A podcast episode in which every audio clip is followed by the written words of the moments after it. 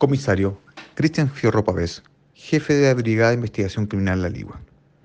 El día jueves se llevó a cabo el operativo denominado Garfio, en la cual el equipo investigativo MT0 de esta unidad logra establecer que la comuna de La Ligua, mediante la plataforma de internet por mensajería, se comercializaba cannabis por lo que en coordinación con el Ministerio Público logran la ubicación y detención de dos sujetos de nacionalidad chilena quienes comercializaban dicha droga.